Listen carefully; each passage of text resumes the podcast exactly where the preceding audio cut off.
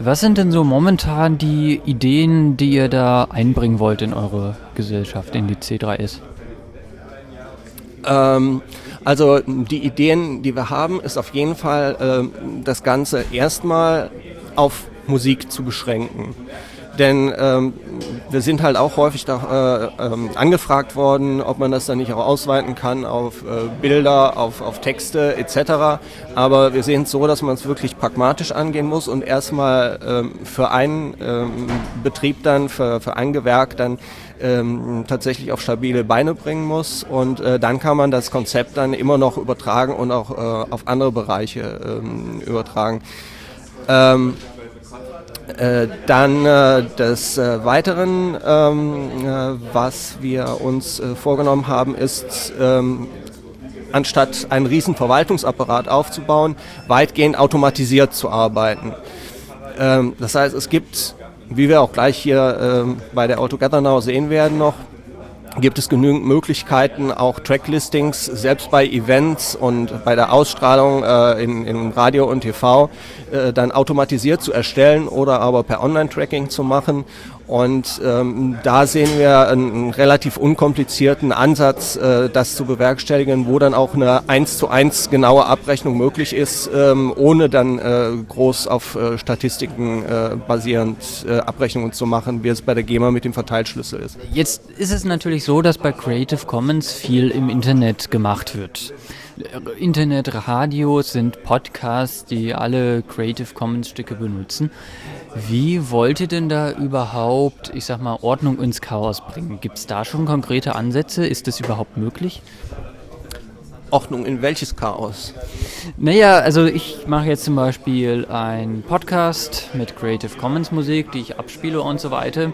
Und äh, wie schaut es jetzt aus? Äh, muss ich da jetzt sagen, okay, hier ich, muss ich mich zum Beispiel ausweisen, dass ich das nicht kommerziell mache? Was ist dann Kommerzialität oder nicht? Also es gibt ja dann CC bei NC und so weiter. Ähm, das sind ja bei einige Fallstricke in der CC-Lizenz ähm, quasi enthalten, dadurch, dass das ja eigentlich ein freies, also so frei gedacht ist.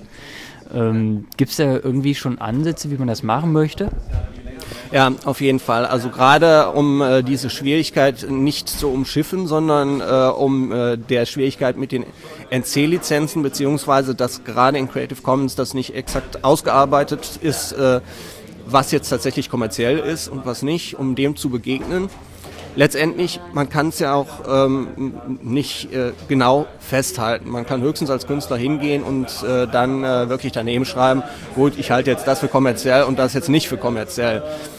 Und ähm, was wir äh, vorgesehen haben in dem Konzept und in der Struktur ist, ähm, dass es ähm, eine Schiedsstelle geben wird, sodass dann also nicht, wenn Streitigkeiten dann auftauchen zwischen Lizenznehmer und zwischen Urheber, dass man dann direkt vor Gericht ziehen muss, sondern dass man sagen kann, okay, hier gibt es diese Schiedsstelle und die Schiedsstelle ist äh, eben nach ähm, Abstimmung der Mitglieder besetzt und äh, dass man da dann auch äh, äh, sich beraten kann, dass man da auch vermitteln kann und sehen kann, äh, ist das jetzt noch kommerziell, ist es nicht kommerziell.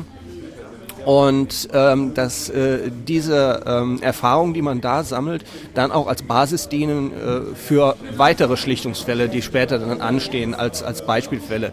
Sicherlich wird man nicht jeden Fall dann so schlichten können. Einiges wird dann wahrscheinlich immer noch dann vor Gericht landen, aber man kann zumindest erstmal eine ganze Menge rausnehmen und ähm, das finde ich noch am, am wichtigsten. Ja, äh, das ist ja jetzt schon einiges gesagt. Ähm, dann bleibt natürlich am Abschließend noch ein bisschen so die Frage, ähm, was gibt es denn bisher eventuell schon für Modelle, an denen ihr euch orientiert?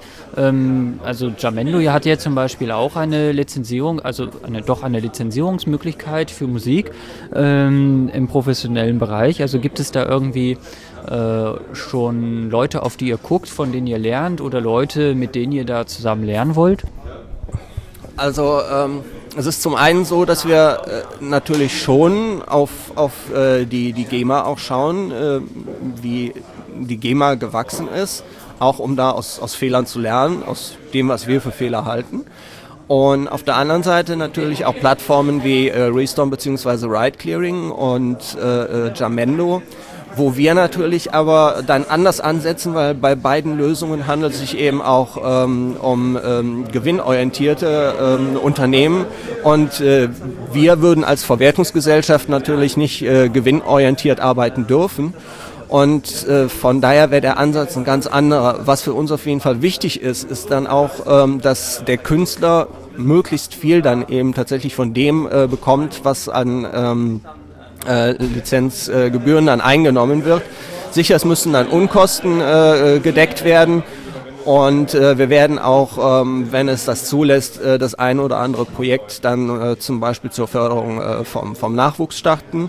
Ähm, aber das meiste, äh, und da gehen wir dann schon eher in Richtung äh, Ride Clearing, ähm, soll dann auch an den Künstler fließen. Letzte Frage jetzt, ähm, wenn man jetzt Interesse bekommen hat, ähm, sich ein bisschen einzubringen, vielleicht auch als User, weil ich glaube, das ist auch ganz wichtig, ähm, dass auch die Nutzer mit eingebunden werden in solche Verwertungsgesellschaften. Wie wird Musik überhaupt genutzt? Wie, äh, was ist vielleicht auch komfortabel? Sowas muss man ja auch immer bedenken. Wie kann man sich denn einbringen? Gibt es irgendwie eine Webseite oder sonst was? Also im Moment gibt es eine äh, sehr, sehr rudimentäre Webseite, die eher ähm, Web äh, 0.02 ist. Und äh, davon sollte man sich nicht abschrecken lassen. Und ähm, da ist auch der, der Kontakt für eine Mailingliste gegeben, äh, die im Moment auch eher ähm, äh, von der Anmutung äh, für Open äh, Source ähm, Liebhaber ähm, geeignet ist. Aber da werden wir jetzt in, in Kürze das auch umstellen und das ist eben auch der Punkt, wo wir jetzt tatsächlich Supporter suchen.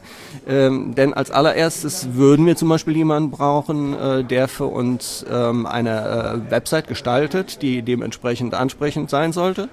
Und ähm, äh, generell brauchen wir eben auch ähm, Leute, auf die wir die einzelnen Arbeitspakete äh, verteilen können, äh, weil wir das einfach zu, äh, zu viert oder zu fünft, die wir nur sind, äh, nicht schultern können. Und ähm, da werden wir dann auch über eine Webseite dementsprechend ähm, noch äh, Aufgaben dann verteilen, die zum Beispiel dann auch als Teil von, von Studienarbeiten meinetwegen auch gemacht werden könnten. Ja, das klingt ja ganz interessant. Schon mal über Liquid Feedback nachgedacht?